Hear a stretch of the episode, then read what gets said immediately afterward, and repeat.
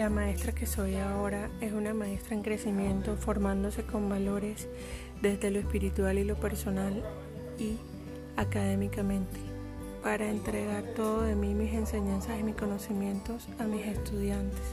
para saberlos instruir, enseñarles y formar seres humanos de bien, con valores, con ganas de seguir adelante, que sueñen, que sean grandes, profesionales exitosos.